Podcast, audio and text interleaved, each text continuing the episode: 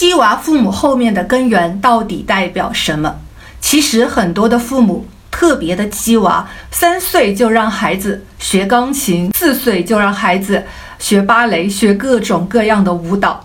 到了小学，学到了初中、高中的水平，那么到了初中呢，学到了大学的文化水平。但是你放眼看目前时代的一个大数据，真正上九八五、二幺幺的孩子，他们的父母真的很鸡娃吗？其实归根到底，鸡娃的父母多处在中等经济的家庭，因为一般高等经济的家庭根本不存在鸡娃。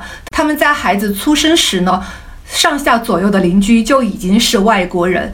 倒个垃圾都是和邻居用英语交流，孩子从小在耳濡目染的环境下，根本无需任何的早教。你会发现很多教师子女的父母，他们很少会去给孩子报各种各样的培训班，相反，他们会根据孩子的不足取长补短。那么，孩子在七岁以前呢，最应该学习的一项技能——运动。运动除了是抑郁症的最大克星，同时呢，也是可以让孩子呢保持一个良好的心态。所以呢，父母真的要鸡娃，可以在孩子到了适当的年龄呢，给孩子报一定体育锻炼的项目，激发孩子对学习生活的乐趣。好的，当我自律，人生无敌。我是心理咨询师曾岩老师。